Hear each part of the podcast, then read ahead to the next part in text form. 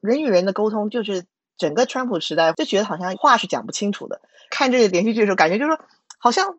不需要讲话，大家都很清楚。其实我们没有隔阂，它其实是完全心对心的。我觉得这个才是真正的 fantasy。大家好，欢迎收听《小声喧哗》，我是主播 Efra、Ina、Easy、调调。《小声喧哗》是一档从影视文本中以女性视角来观察和批判世界如何被塑造的博客。这个话题就很大了，对。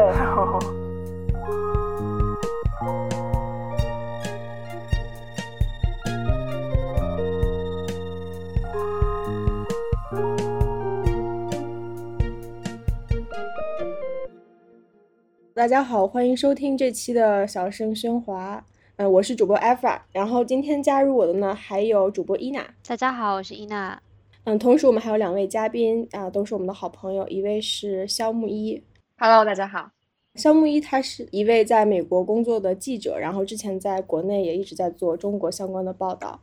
嗯，同时另外一个老朋友是之前在 Manari 这集出现过的 Eileen。嗨，大家好。艾琳，她是杜克大学中国与日本文化研究的客座教授，她的研究兴趣有包括电影、文学、粉丝文化、唐人街等等。同时呢，她另一个身份是台湾世新大学成舍我纪念馆与新闻研究中心的馆长。对，那今天其实我们找来这两位嘉宾，然后以及还有伊娜，就是我们四个人想聊的一个话题，就是完全不严肃。呃，我们其实就是想单纯的呃去感恩一下，就是在疫情期间我们看过的一些韩剧，以及就是聊一下我们是如何进入韩剧这个坑的。所以这一期的话题应该是比较轻松，然后比较有趣。其实呃，我们完全不是标榜着自己是。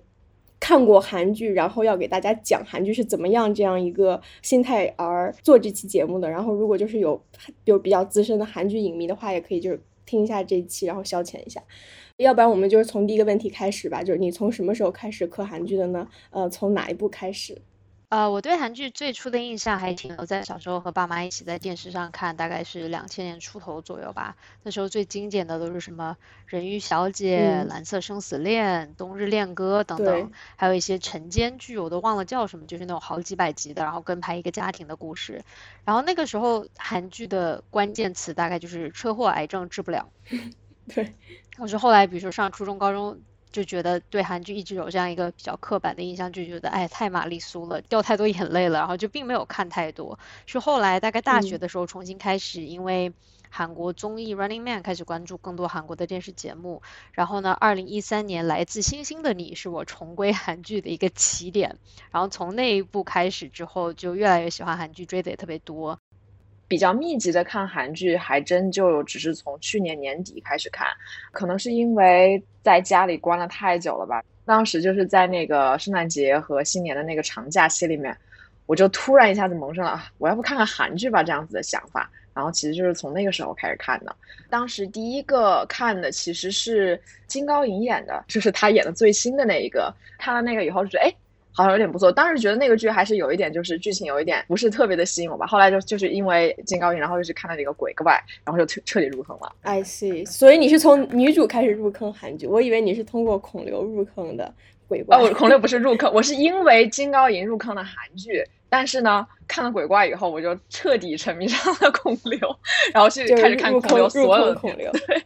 对入坑，对对对对对。其实我去年有一位学生，他自己是巴基斯坦后裔，在美国长大的。然后他写了一个很有趣的一个论文，是讲 melodrama，可是就是说在就是关于是印度跟巴基斯坦边界的，然后北韩跟南韩。然后他自己学了韩文，是因为他就是因为看韩剧，他的其中的一个他写的影集就是《爱的迫降》，所以当然我就只好看《爱的迫降》，那当然就入坑了。呃，可是阿弗尔提这个问题的时候，我忽然悟到说，其实我之前当然片片片段段看的韩剧蛮多的，可是。一个从头到尾看的是《大长今》，最经典韩剧。哦，是因为其实是我妈妈来波士顿，我那时候住波士顿，然后她来波士顿给我坐月子。可她是一个不能带孩子、不能做菜、不能帮人坐月子、不能换尿布型的，所以她就特别无聊。然后还好一个亲戚临时解围，带了这个五十多集的《大长今》，然后所以我们俩就从头看到尾。对我其实和木易还有 Eileen，呃，经历相同吧。我也是从疫情开始才开始看的。就我这个故事比较复杂，就是这个故事要从 Trump 开始讲起，因为 Trump 他有一次不是在美国的 Oklahoma 就是进行一场 rally 嘛，然后这场 rally 就闹出了一个乌龙，就是说当时有特别多的网上的一些年轻人，然后偷偷的把这个 rally 的这个门票从网上订走了，订走之后就给 Trump rally 整就整个 Trump 的这个竞选团队造成一个错觉，就是说啊，我这场 rally 可能有到时候有十几万人会来，最后发现其实只不过是 BTS 的粉丝，就是防弹少年团的全球的粉丝，呃，是在试图就是架空 Trump 这次 rally 的这个声势。然后我从这我从就是这一个新闻开始，我开始关注 BTS，这是我 BTS 入坑的起点。然后我 BTS 大概入坑。呃，几个月之后，然后我就想，我说 OK，就是既然我已经入坑就是 K-pop 呃这么久，然后又这么喜爱 K-pop，而且 K-pop 带给我的快乐又如此的纯粹，嗯，那为什么我不试着看一看韩剧呢？嗯，然后我当时就就在就在翻嘛，就是说到底哪个韩剧是评价特别高，然后正好 Netflix 上就是有那个《爱的迫降》，然后于是我就开始看《爱的迫降》，然后就从此就有点那种就《爱的迫降》就至今还。特别特别上头的一个状态，就我至今还没有 get over《爱的迫降》，我不知道应该就如何用，如何如我真的不不知道该如何用另外一部韩剧去替代它。我觉得就是这个韩剧在我心里面已经是一个巅峰地位了。再加上就像木一说的，因为呃，就是二零二零年、二零二一年的疫情，呃，期间就是太多太多让人觉得就是难受心烦，呃，让人觉得世界末日快要来这样的新闻，嗯，所以就是韩剧算是一个自己逃避的一个小小的窗口吧。我这个学期，我上次跟你提到，就是我这个学期在开一门课嘛，就就叫故事世界 （Story Worlds）。然后其实我们上星期就在谈粉丝文化。那我们粉丝文化当然就谈到这个 BTS 社运，BTS，B BTS 成为社会势力，对不对？我们在班上谈到一个东西是很蛮蛮有趣的，是说啊，fanboy culture 跟 fangirl culture 是两回事。然后 fanboy culture 呢，就是说是。怎么讲是累积式的，就是说你知道的这个资讯越多，或是你你你收集的玩具越多，你我比你更厉害，我比你更迷。呃，可是他们说 fan girl culture 很多就是自我创造，就是说你会做一些，就是就是就是成为一个社群，就是 fan girl 常常会变成自己成为一个小团体，然后他会做一些事情，不管是写同人小说、粉丝小说，或是做很多活动。还有就是做这种像 BTS 去扰乱川普这样，不知道你们觉得 fan girl culture 跟 fan boy culture 有没有这样子一个划分？那我们这些大龄青年看 K drama 是属于 fan boy 还是 fan girl？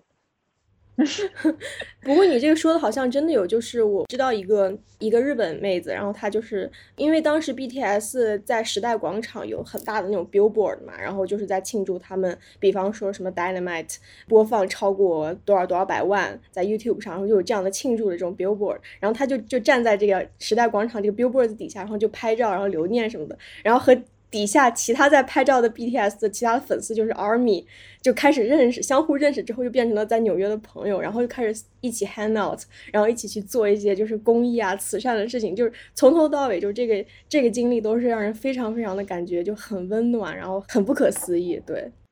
我其实我觉得我自己的话，应该还不算一个 fan girl 吧，因为没有参加过这种集体性的这种活动。但是在去看韩剧之前，我做了哪些事情，就是有哪些事情去铺垫了我对韩剧的这个接受的话，确实嗯提醒我了，就是偶像文化真的是一个对我来说很重要的一一个节点。就是因为我也是从其实，在二零一九年还是二零一八年那个时候开始，我就开始接触那个呃创造营。我基本上从小到大就没有怎么追过星嘛，那个是我就是可能是人生第一次中接触偶像文化，然后。啊，哎，开始觉得这个事情真的很美好，哎，就是，就是你做这件事情没有什么事，就欣赏一群就是小哥哥小姐姐在跳舞，这真的好幸福啊。然后，然后就开始慢慢的去接受这样一种就是作为粉丝的一种心态。先就是慢慢的就是只是就是呃很单纯的看电视嘛，然后到了后来就是哎我也去投票，然后每天都会打卡，每天都会给我想投的那些投票，然后再开始接触韩剧。我觉得确实是有这样一个阶段的。这个对于韩剧的上瘾，我我不我不知道是不是这样的，可能和自己的生活阅历和年龄。有点成正相关，就比方说，我我现在到了一个不愿意在情绪上委屈自己的一个节点，所以我需要看韩剧，所以我能允许自己看韩剧，因为我其实我在长久以来，我自己对韩剧有偏见不说，我自己对自己要摄入的这种，不管是文化产品也好，书也好，电影也好，电视也好，有一种近乎于这种洁癖式的这种清高。然后这种清高其实又是非常的可笑的一种清高。就比方说我我会我会下意识的觉得，我看贾樟柯的电影让自己难受两个星期，要比我看一部特别特别厉害的韩剧让我高兴一个月，第一件事情要比第二件事情来的要高尚一点。就是我会有这样子的一种内心下预判的这么一种鄙视链吧，我觉得。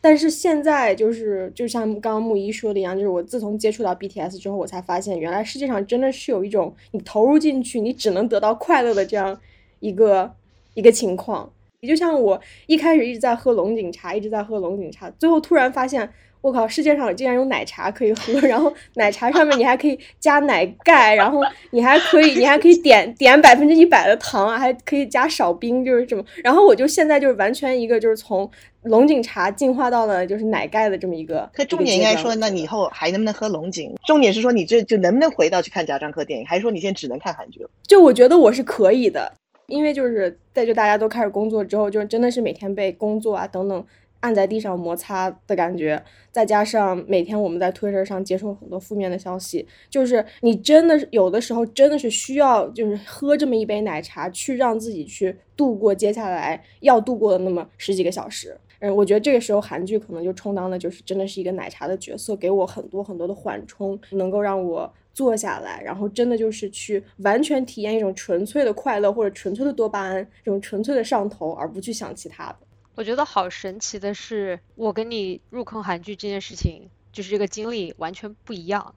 因为我大概是从，哎呀，从二零一三年《来自星星的你》，那是我重归韩剧的起点嘛。然后当时还在上学，然后当时看是因为我当时的室友看，然后呢我就想着增进室友友谊，那我也一起看。然后一开始也是因为对韩剧有固有的这种偏见，就觉得说，哎，这么俗套的剧情。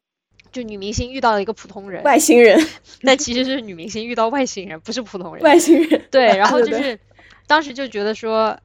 哦，女主角我知道是，对，女主角我知道是谁，但是男主角就是哎，又不是很喜欢他的发型，然后觉得这个剧情又很俗套，说我肯定不会喜欢。但看到后来就发现，其实还是真的很喜欢，因为我后来特别喜欢韩剧，是因为它其实。进化的特别快，就是从早期，就是二零一零年左右，早期还是比较玛丽苏的那种，就是所谓满足对异性的期待，都是比较。玛丽苏的这种剧，然后但是到后来进展到，比如说二零一五年的时候拍的是那个《请回答一九八八》《请回答》系列，嗯，然后呢到后来有的《请回答一九九四》和《一九九七》，这些都更多的是侧重于，尤其是《请回答一九八八》是更多侧重于家庭，它讲的是一个家庭，就等于基本上是在胡同里。一起四个家庭，然后他们的小孩一起长大，然后我真的是每集都有哭点，但是我特别特别特别喜欢那部剧，就是因为它讲的是家庭，而不是说一个只关注于爱情。然后呢，类似的韩剧到后来也有，比如说《机智的监狱生活》，然后呢，同等的还有同等类似的剧，然后是有专门关注于外科医生的，然后还有一个好像是关注于律师的，然后再加上他也会关注一些很多社会问题，比如说之前是有一个叫做《Sky》的一个电视剧，讲的就是说韩国上流社会所有的父母都挤破头是为了让。自己的小孩可以上到韩国最好的三个大学，然后那三个大学的缩写就是 SKY，然后呢，就是这这也是一个韩国社会现在正在面临的一个问题，就所以我觉得说韩剧特别的多元化，包括一部爱情剧吧，叫没关系是爱情，然后呢，我一开始因为就是长腿欧巴赵寅成去看的，赵寅成真的啊，暂停五秒，真的好帅，然后但是到头来我最喜欢的反而是这个女主，就是非常。是我们现在所会说的所谓的大女主，但是你看到这两个人，就是他们都是非常棒的独立的个体，然后你看这两个成年人互相试探，互相就是深入了解，然后呢，他们每个人各自都有一些心魔需要去。呃，work it out，然后就等于说你看得到他们个人的成长，你也看得到他们互相之间最后慢慢谈恋爱，慢慢磨合。刚好我那个时候刚毕业，然后又刚分手，然后就是 看这部剧，就是哇，眼前一亮，觉得说 OK，我明白了，就是成年人互相谈恋爱就应该是这个样子的。没错，就大家都不是傻白甜。对，二零二一年就是有心机，干嘛是个坏词，对吧？我长大的年代是看琼瑶电视剧、看琼瑶电影、林青霞时代，所以你已经有这个对爱情故事幻想，或是你知道这个是你的奶茶，对不对？就是奶茶还没有成为奶茶的时候，你已经知道这是奶茶。对，然后那呃，可是同时呢，你可以说我们那一代在八十年代或者什么看琼瑶电影长大，或是看琼瑶小说长大的小孩子，呃，虽然对爱情可能有一些不太实际的一些幻想，可是，可是他同时又把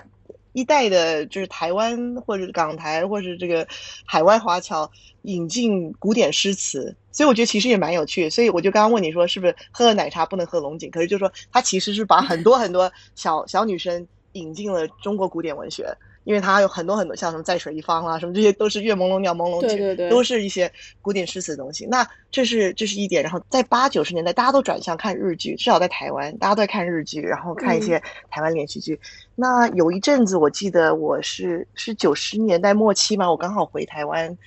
呃，我我发觉我这个我的街坊的。呃，妈妈们、阿姨们都在看韩剧，然后我就问他们说：“韩剧是什么？你们为什么看韩剧？”那一一看下去，如果没有是一个街景的话，你根本不知道这是这是在台湾，这是在在日本，还这是日剧是台剧还是韩剧？那我我的一个阿姨竟然跟我这样说，她说：“你看。”有人打另外一个人一巴掌，那就是韩剧。然后我说 OK，然后他的意思是说，因为韩剧都是很多亲情，就说国语剧早期的是完全是琼瑶三厅式嘛，客厅、咖啡厅、舞厅种，然后呃之后就是台剧就是让很乡土的。如果你是讲 urban life 的这种剧情的话，基本日剧它是停留在年轻人的时代，可是韩剧常常是就是跟家族的关系，所以这些妈妈阿姨们都喜欢看韩剧，因为。总有人要打巴掌嘛？那当然，另外一点也是因为就是男主角特帅，然后好多阿姨们都跟我说：“哦，我们看韩剧是因为就是男人像男人，韩剧的男主角就是特别的那种传统阳刚型的男主角，所以这是我觉得这是这个韩剧第一波。可是像伊娜说的那个剧情其实还是相当普通的，可是后来就是演变成一种多元化的。其实我觉得跟韩韩国电影的发展很有关系，因为我觉得南韩政府是大量投资的。大量投资在他们的这个冲木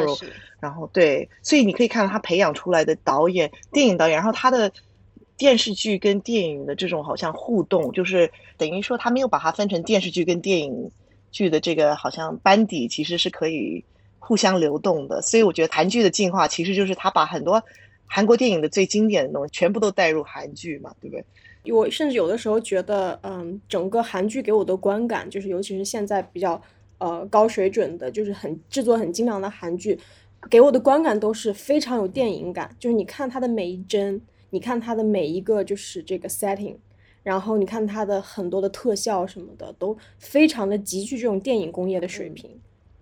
我其实有个问题想问你们，就是啊，你们刚刚聊到很多东亚那边的和爱情有关的电视剧，对，其实我高中开始我还是没有怎么看过，就是。台湾的呀，然后日本啊、韩国的电视剧。呃，上了大学以后，就是开始看很多美剧。然后我突然最近我就意识到，好像我怎么很少看到这种就是关于爱情的，就是他们很多剧就是要么就是如果是关于爱情的话，就会是那种很轻松搞笑。真正的爱情是是会更复杂一点。然后是会有更多就是内心的纠结，那种爱情清洗，他又没有这样子的东西。然后要么就是那种好像爱情只是整个大片子里面的一个小部分，然后更多集中在讲其他的。我就感觉我看了这么多年美剧，就没有太多看到就是让我觉得就是内心 是那种 flutter 那种感觉的片子。最近几年我就看到那个 Fleabag，然后我就是就是我突然在一个英文剧里面就找到那样子的感觉，然后我就开始看韩剧以后，我就发现。那个感觉是共通的。其实我一直在想念的，就是这样一种，就是看到一个片子，然后很认深入，就是一段亲密关系，让你觉得就是你很能就是从内心心底去 relate 的这样一种感觉。因为爱情是这么重要的一个话题，我不知道你们有没有这样子的一个感受。非常有趣的是，我高中的时候看英剧、美剧看特别多，进到大学开始疯狂的看日剧。我是先看日剧，然后再看韩剧，之后又开始回到美剧什么的。然后我记得当时我看日剧的很。很大一个原因是因为就总是给你一种特别温馨的感觉，就不管是他们在讲爱情也好，还是讲家庭也好，我都觉得就是特别的温馨。你看日剧或者韩剧，很多时候它是带你走过一个人谈恋爱，就是你跟着主角一起去。就是哎呀，一开始的就是那种小鹿乱撞啊，然后你喜欢上一个谁啊，然后呢，再到慢慢接触，然后又发现哎，这个人好像不是很行，然后就是有哪些哪些问题需要去 work through，然后到最后最终在一起，就是你跟着他走过了整一个流程，对吧？对，仿佛是你自己也谈了一场恋爱的感觉。但是我想到美剧、英剧，好像真的是，比如说美剧早期看的《Gossip Girl》。绯闻女孩，绯闻女孩，我没有看下去的原因，就是因为她到后来就变成了主角之间的啊相互随机的排列组合，你知道吗？就是今天这个人跟谁在一起，到下一个 season，然后他又跟另外一个人在一起，这让我想到了，嗯，可能东方和西方对于谈恋爱，就所谓。在一段关系里和 dating 这个过程，对吧？比如说在美国，所谓 dating 这个过程，就是你去跟一个人约会，那你约会了好几次，然后你决定说要不要跟他继续 dating，然后呢，你很可能是 dating 了一段时间之后才决定要不要跟这个人进入一段关系，到这个时候你才会互相称男女朋友。但是我觉得好像在东方文化里面。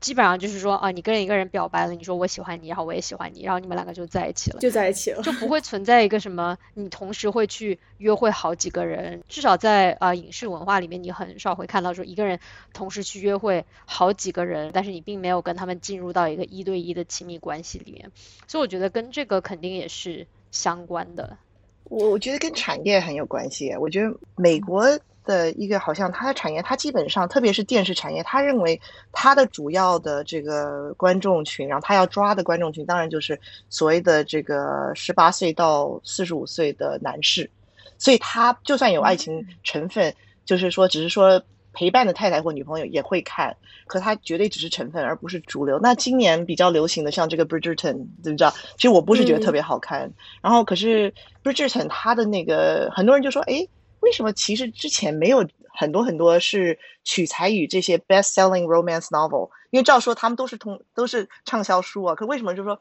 这个材料都放那边，为什么没有人拍？没有人拍连续剧？对，可是他们就是因为因为他不觉得女性观众是他们要的这个 commercial data。他们跟他们的 advertiser 谈判的时候，他们完全都是说我们抓到多少十八岁到四十岁的男性，就觉得说。只有是白天的肥皂剧才是女性看的，所以晚上的这个 soap opera 基本上需要有暴力，需要有色情，需要有很多很多别的元素。就算有爱情的话，也只是成分之一。那可我觉得亚洲的这个电视剧产业，它一向主要是女性。那你刚刚讲到 Fleabag，你不觉得好看，就是因为跟韩剧一样，主体性是女生吗？对对对对，它的视觉，嗯。啊，你说到这个以后，我有一百个问题，就是我从来不知道。我从来不知道，就是美国西方和东方之间，就是在在这个电视剧上面，他们 target 的观众是不一样的。为什么呀？其实美国是一个严惩，就是说之前五十年代电视行业兴起的时候，他就觉得说白天的时段是给家庭主妇的，肥皂剧卖的广告都是跟女性产品有关的。可是如果你看任何的 evening 脱口秀这些，它基本上都是针对男性的产品。对，就下班之后一家之主，然后坐在沙发上看电视。尤其是五十年代的时候，比方说电视里面放的一些就是这种肥皂剧，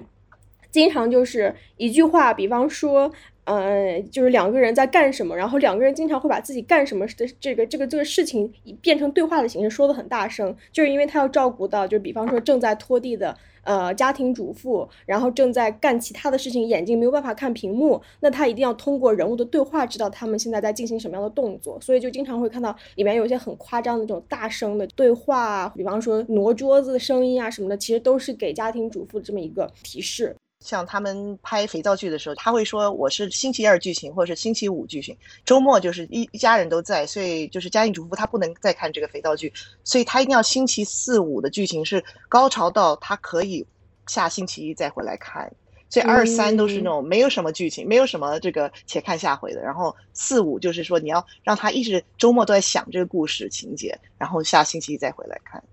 对对对，哦，我觉得这么一说就 so make sense，就完全就一下子解释了很多。比如说像之前我想到早期大概二零一零年或者甚至更早的时候，就是比如说二十四小时这样的剧就是非常火。以及实际上呢，实际上就是在西方，难道晚上看电视的都是男的吗？还是说，还是说整个 TV 行业搞错了，搞错了情况？可是，呃，可是广告行业就是这么认知，他觉得你如果抓的都是女性观众，他觉得不不值钱。所以 Shonda Rhimes 当然就是 Grey's Anatomy 开始，他就是完全是女性观众，因为 Grey's Anatomy 就有点是那种肥皂剧，可是晚上对对对啊对啊，可可是他拍了那么多年，他就他不是说他后来离开那个 Network，然后去。这个 Netflix 这个这个大手笔拍 Bridgerton，就是因为他说他在 NBC 是不是？NBC 那么久，他们完全不把它当为一回事，就只觉得他是拍给女性的，对。嗯，我觉得就是说，你可以看到美国 Network TV 它的一个凋零，其实就是 就是完全被 Netflix 占去嘛。可是那这 Netflix 不是刚刚说他要投资韩剧，韩剧对大手笔投资对对，砸了很多钱，嗯，我忘忘忘记具体数量，五百五百个 million 吧，对，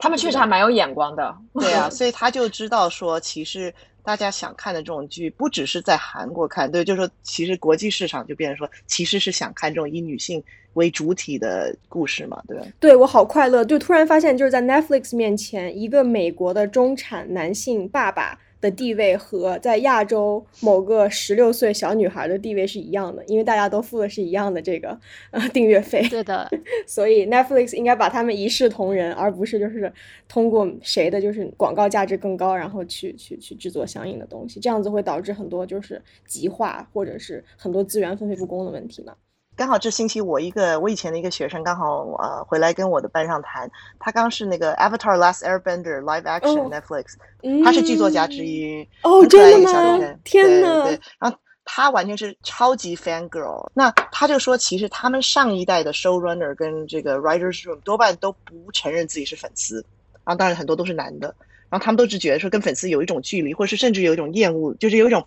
好像对立高高在。上，对对对，对，可是其实他说他这一代的二三十岁的这些剧作家，他们其实都觉得自己是粉丝，然后他们还就是在做 Avatar Last Airbender 的时候，他们都有自己喜欢的 ship CP，所以他们都会互相嗯争论哪一个 CP 要更凸显。可他说在十年前、二十年前不可能有这种 conversation。这个真的非常有趣，并且让我想到就是我们之前谈论的粉丝文化和这种饭圈嗯。文化嘛，这让我想到很多现在出来写书的作者。一开始对于写作的热爱就是写同人文，然后写着写着就发现说，哎，我可以，我可以成为一个作家。就包括那个什么五十度灰，他一开始是 暮光之城的同人文，对，当然这个水平相差有点远了，但是对。对，但是他也是这么写出来的，所以我觉得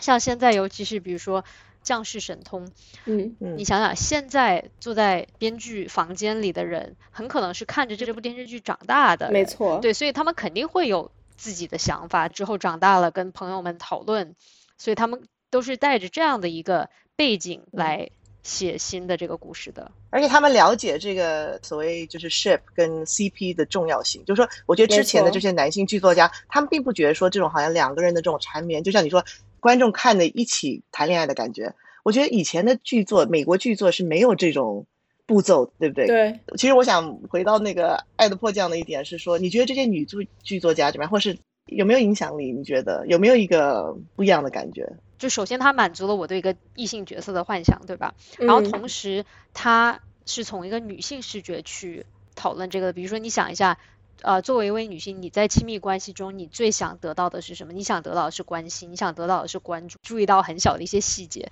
对吧？所以《爱的迫降》里面，比如说陈斌欧巴在给就是孙艺珍那个角色刚刚到朝鲜的时候，给他煮了一碗面，然后看整个煮哦面的过程，的就是就是那个？煮面的过程，煮咖啡那个我也特别感动。哦，我也是很多细节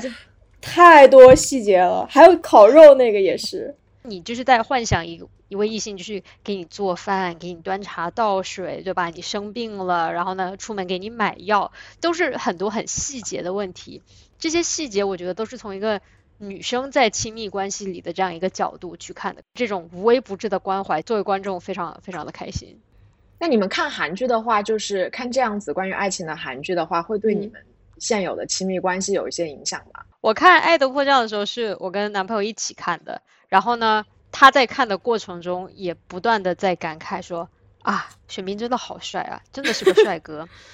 这部电视剧所刻画的这种爱情、这种亲密关系是令人向往的，就是嗯无论男女，他所刻画出来的这种爱情、这种给你的温馨的感觉，我觉得都是令人向往的。我喜欢《爱的迫降》的这个自觉性。玄彬不是帅的不能再帅吗？可是就是说戏里头大家都是一直提到他帅的不能再帅，就是说他其实是非常理解，就是说我们观众会怎么看他。还有我最喜欢就是那个、嗯那个小士兵，就是他是特别迷韩剧的，他等于也是一个就是我们的观众替代，对不对？所以他总是会说、嗯是哦，这个就像剧情，对。然后他会说像那个玄彬跟那个 Sally 的妈妈，哦就是谈判的时候，然后他们就躲在后面说，哦，糟糕，他一定会给他一张支票，然后然后对对对又要甩巴掌了，嗯对，又要甩巴掌的，对对对然后可能就是 自我解构的感觉哈。对，我就觉得特别可爱，你知道吗？就是好像非常自觉的那种去评论这个故事。那另外一点我特别喜欢的是，他们的爱情是完全处在一个温馨的世界里，除了主要的坏蛋之外，其实每一个人他都有他自己的 narrative arc。包括女二、嗯女二主角的妈妈，她都有自己的成长经历。没错没错，让你觉得说哦，所以他们没有一个人是一个单面性的，只是做好蛋坏蛋或是怎么样，而是是他们每个人都有他们的故事。我觉得对都特别立体，真的就是每个人物嗯都很立体，都很都很饱满。是啊，嗯，之前我们对韩剧有很多很多偏见，对吧？嗯、那现在我就很想聊的，其实是一个韩剧对抑郁的一种景观化。就比方说，在《爱的迫降》里面，对抑郁的景观化就是对朝鲜的这个景观化。就在这个时候，我我们在这个设定中，观众的想象就是北韩就是一个这种默认的正常的这么一种设定，这种社会，北韩所有的文化等等等等都是这种，一进入之后我们就觉得哦，就一切都正常的感觉。对朝鲜的这么一种描绘或者是一种想象，是一种比较充满温情的，甚至是比较自恋的一种单方面的想象。就是特别让我想到我小时候长大的七十年代的这种讲大陆的故事，都是那种水深火热的 大陆同胞，对不对？需要等着拯救的。嗯可是到了八十年代末的时候，就开始有交流，都是有点像这样子故事，所以这个特别像当时的就是对呃大陆的想象，就是一种好像其实它是一个更有人情味、更温馨的地方。虽然政府我们不太认同，可是其实人都是一样的。所以其实当时比较流行的呃电影跟电视剧，像老莫的第二春啦，或者说就是回回去看到就是跟那边的亲戚相认啦，或是跟嗯第一任的夫人团聚了，都是这样。所以我一开始看第一集的时候，《爱的迫降》，我想，哎，这不就是就是他看到那个朝鲜的村子，他完全就是像八九十年代台湾的连续剧看到，中就是拍中国的一样。其实我当时在看这个片子的时候，呃，十二月份那个时候，我正在做一个长期的关于朝鲜的一个石油走私的一个一个调查。我们做的就是非常就是一点人的这个影子都没有的这样一个，就是完全从文件这个方面做的调查。然后看这个片子的时候，你记记得就是有一个有一个声音，就是就是那个男主就是帮女主找的那个渔船，对那个船的爸爸就是坐船对船。我当时看了以后，我当时心里就在想，我说，说不定我的报道里面完全没有研究人的这样一个很怎么说冷冰冰的这样一个调查报道，背后他的人可能是这个样子的。就是我当时就特别的 appreciate 这样子的片子，虽然他的想象可能是完全有偏差的，但是他至少提醒了观众，每次去想去去想象这样子的呃社会的时候，不要太妖魔化。因为其实我们自己在美国也是这样嘛，外界对于中国的评价，很多时候可以和我们对于朝鲜的评价做一些平行的比较嘛，对吧？但是我们也明白，就是我们出生的国家，以及甚至是我们从小面对的这个政党，并不是就是铁板一片，它里面也是一个一个一个的人组成的。这个人可能是我的舅舅，可能是邻居的母亲，可能是一个非常非常善良、非常非常好的人。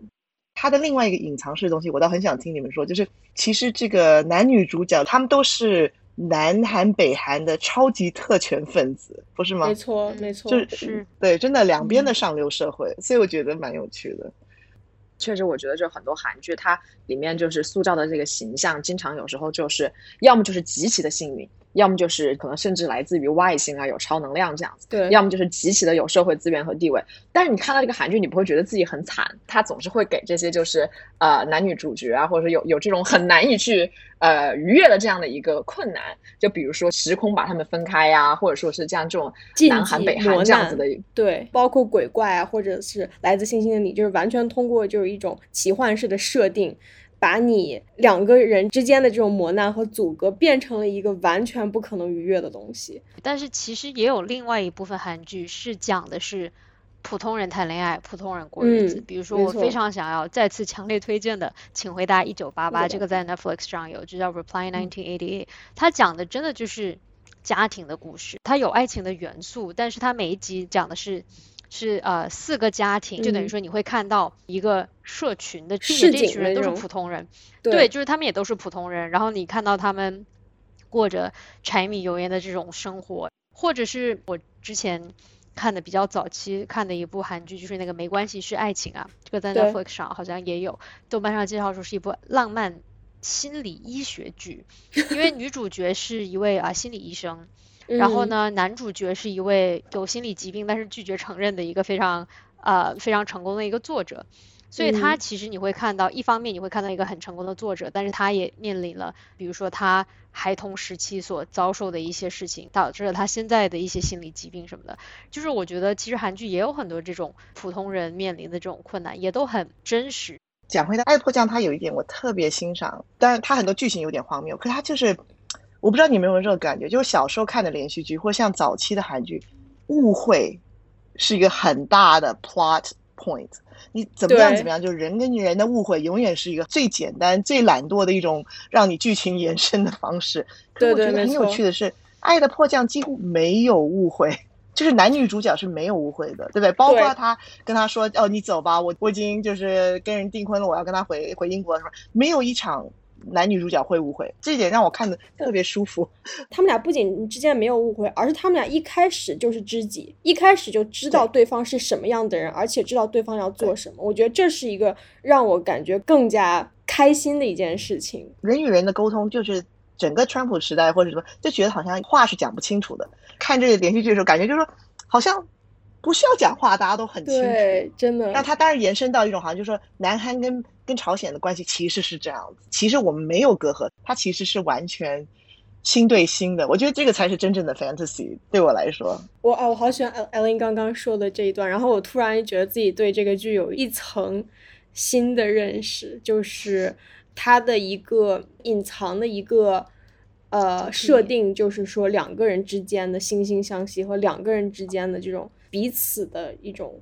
互通，还有了解。然后你不觉得说这句是他的他的结局是有点悲情的？因为你不知道他们是不是能相聚，而且因为他们是政治关系，所以不能拍是他们是团聚嘛。可是因为刚好男女主角又真的公开谈恋爱，所以就变成说很多人就等于你可以投射这个剧情里的男女主角是像牛郎织女。其实故事里提也提到牛郎织女嘛，对。可是，在现实生活，你就觉得说哦，可是。他们两个在谈恋爱，所以就有一点又又是一种 fantasy 的一种，没错，感觉这个幻想被延伸了，延伸到了现实生活中。其实我我我我除了《爱的迫降》之外，我看了一部，还看了一部剧，其实它的设定啊等等等等都和《爱的迫降》其实特别特别不一样。这个剧叫《女神降临》，是车银优演的。这个剧里面其实就有很多，就是像刚才林说的这样子的误会，但是其实这些误会解开之后，你又会。感觉到一种由衷的一种爽，就是这种爽也是一定要有很多很多误会去累积，然后去最后这个误会解开之后一种释放，然后这样也是一种观影的一种爽感，对，很有趣。嗯，那我们进入到最后一个问题，就是如果你能推荐一部韩剧，那你会推荐哪一部呢？我特别喜欢鬼怪，但是我最近开始看了一部片子，就是那个是精神，虽然是精神病，但是也没关系。哦，我好喜欢。对我特别特别喜欢，因为虽然鬼怪让我看了各种的小鹿乱撞，但是我觉得就是这个虽然是精神病，但也没关系。我觉得很很重要，因为它就是在我看到的韩剧里面很少看到这样一部，又有很多就是爱情的 fantasy，然后又很着力去刻画一些很很重要的问题，比如说这个原生家庭啊，然后代际创伤啊，然后还有就是很深刻的刻画了这样一个男女主角这样一个成长，然后特别能够 relate。所以我特别推荐这个。我觉得如果你喜欢这个，你可以去看，就是我之前一直在说的，没关系是爱情吧。然后它里面也是讲了很多，就是跟心理疾病相关的。然后呢，又有帅哥美女。然后与此同时，还有一些就是家庭之间的这种关系。我其实已经被伊娜安利到了这部剧，就是刚刚听伊娜的描述，我也想看，在哪里找得到？Netflix 有，Netflix 就是就叫 It's Okay, It's Love。太棒了，太棒了！我我当然这个不用说了，我我当然是推荐《爱的爱的迫降》。可是可是可是那个嗯，延伸的，其实如果不是特别爱看这种爱情喜剧的话，嗯呃，我刚刚提到就是我我同时间也看了《Kingdom》，对这个《烈士朝鲜》这个，第一就是高成本，所以它非常漂亮、非常漂亮的那种历史剧。可是我觉得它很有趣的是，它其实就是在讲疫情，对不对？因为它虽然是僵尸电影，可是它其实它的这个整个症结就是说，当你有这个僵尸的一个状况的时候，然后政府是怎么样去隐瞒这件事情，可是包不住，就是好像包不住这种看到很多舞弊，看到很多呃朝廷斗争什么。如果喜欢看这样子片子的人，会喜欢看 Kingdom，然后也蛮恐怖的。所以如果你喜欢看 Zombie film，它有它的魅力。那《爱的迫降》其实我我刚刚想推荐的是说，呃，因为《爱的迫降》，所以看了一大堆孙艺珍电影，所以干脆我就来说，我来推荐孙艺珍好了。我现在成为 fan girl。我其实和你相反，我是完全是爱上玄彬，然后爱上玄彬之后，我开始就是找到了玄彬所有演的电影电视剧，然后开始看。如果要我安利一部剧的话，那我可能就安利呃阿尔汉布拉宫的回忆，就是因因为如果你想从一个剧中找到玄彬这样子的巅峰颜值，而且就是有一些新的剧情，而且这个剧也能看得很爽的话，就是这部剧不失是一个很好的选择。就是阿尔汉布拉宫的回忆，也设定也是很棒，然后很有趣的一个设定。哦，我也想说，我也特别喜欢这部剧。我觉得如果让我只能推荐一部韩剧的话，我会推荐《请回答一九八八》。因为我觉得这部剧里面真的每一位角色都是非常非常可爱的人物，有很多值得去喜欢他们的部分。我觉得很有趣的一点是啊，这部剧里面所有的就是演爸爸妈妈的角色，他们在剧里面的名字就是演员本身的名字。哦，对，所以就真的是本色出演。对，就比如说啊。在《没关系是爱情吧》里面演爸爸的那位角色，他在《请回答一九八八》里面也是演爸爸。然后呢，《请回答一九八八》里面很多就是演妈妈的角色，你可能会在其他的韩剧里面看到过，他们也是演类似的角色。所以你就感觉说是你看剧的时候就会觉得说，哎，仿佛这是国民爸爸、国民妈妈，就是你看很多韩剧都会看到他们的身影。他这个《请回答一九八八》大概是设定就是在一九八八年，所以你会看到比如说。他们当时所有人都特别喜欢看那个香港周润发的电影，对，然后你会看到，对对，你会看到他们在电视剧里面看这样一些。当时的很流行的文化，有一种很熟悉、很温馨的感觉，所以那我真的要看。我其实有看，就是《请回答一九八八》第一集，然后他们第一集就是一个很重要的一个桥段，就是他们所有人都聚在一间房间里面看张国荣还有周润发的那部，对对对对对，英雄本色吧？对，英雄本色，英雄本色。对，就是整一个就是这种东亚的这种大环境吧。对我还是蛮推荐的。我我最最后想提到一点，就是我我我之前不是提到说那个我有一个学生，他就是写这方面嘛，对不对？他自己是 Muslim，然后他是比较保守的。他也跟我解释过说，呃，很多这些韩剧，他在东南亚的超级受欢迎度，其实不但是因为就是我们我们喜欢的原因，而是因为他其实是非常含蓄的，就是说对。很多这些在菲律宾天主教或是伊斯兰教的女性来说，这是他们觉得他们可以接受的尺度，可是又可以让他们心砰砰跳的。所以为什么这个好像《爱的迫降》在印尼有很多很多粉丝，然后菲律宾很多粉丝嘛？因为这不是我的这个说入门韩剧，我觉得特别好笑，就是那种非常情绪高潮或者是这种非常罗曼蒂克的时段，都是两个人面对面的，就是真的真的不是拥抱，也不是亲吻，而是两个人互相遥望。但是我真的非常非常非常就是 appreciate 这种两个人站定、相互遥望的感觉，因为就是当这种情绪已经激烈到一个程度的时候，你真的需要观众就是缓口气，然后去慢慢的去消化、去 process 这种情绪。对，所以我我就很欣赏就是这种，我不能说是这种剧情套路吧，就是他们会经常两个人会在雨中啊，会在很多情况下就是就两个人单独面对面。眼神对眼神这样站着，我就很 appreciate 这样子的画面。对，因为它就等于说是定格了一个时间，然后把这个时间无限期的延长。因为你想想，如果是你自己处在这样一个环境中，你也是会希望这一个时刻是永恒的，对吧？然后他只不过在荧幕上就给你呈现，然后呢就那种多角度三百六十度拍两个人在雨中，然后配上音乐，然后你整个人就沉浸在那一刻。哇，伊娜讲的好美哦。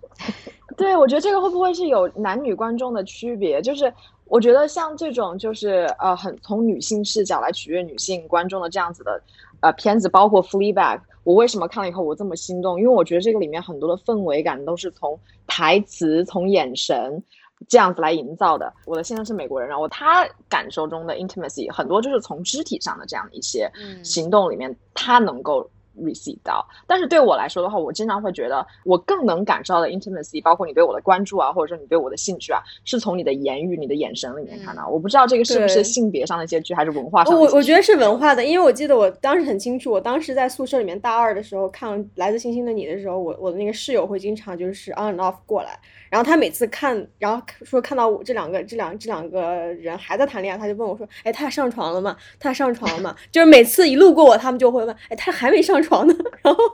然后我就我就我我就开始给他讲，我说：“哦，他俩是就不能上床，因为就是男主是外星人。哎，早早期韩剧 有一个定律，就是说好像是到第七集才会亲，还是怎么样？但是现在有对八集亲第八对集第八集才会亲，但是其实最近也有一些韩剧是会打破这样的，就是也有一些比较禁忌话题的韩剧是直接第一集就是男女主角滚床单，然后又是各种什么嗯出轨，然后又是各种就是也有很多这种禁忌话题，但是普遍来讲还都是比较比较慢的这种进程。嗯，啊，木鱼之前不是说有没有影响我们的现实生活？我想，嗯，好像现在我有点强迫我先生每天早上帮我煮咖啡，真的是真的。这是好事情。好事，我没有把好事它跟连是好事我没有跟我没有跟爱的迫降联想哎，可是好像是这样子哦。对对对。对，对，就说到煮咖啡这个桥段，我自己本人是专门搜了厉正赫自己做那个面的食谱，然后我自己去做那个面，然后我还专门买了什么韩国的大酱，买了各种食材，然后去还原他那碗面。对，哦，哇 就差一个李正赫。差一个就差一个李正赫了，天呐！谢谢大家收听这期的小声喧哗。如果你喜欢我们的节目，可以去爱发电和 Patreon 上支持我们，筹到的钱会被用于剪辑、设计等播客的日常花销中。两个众筹平台的链接会放在节目的文案中。为了保证大家可以及时稳定的收到我们的播客，我们推荐大家使用泛用性播客客户端订阅我们的播客。以苹果播客为例，你可以打开苹果播客自带的客户端，选择资料库右上角，点击编辑，点击通过 URL 添加节目，然后再粘贴我们的 RSS feed。RSS feed 呢，这个链接已经放在了这个文案的最下方。另外，如果你有兴趣讨论商业合作，也欢迎使用文案中的邮箱联系我们，或者是直接微博 DM 我们就好。啊，好，谢谢大家，那我们就暴力结尾吧。好的，谢谢大家，拜谢拜。谢谢谢，拜拜拜拜。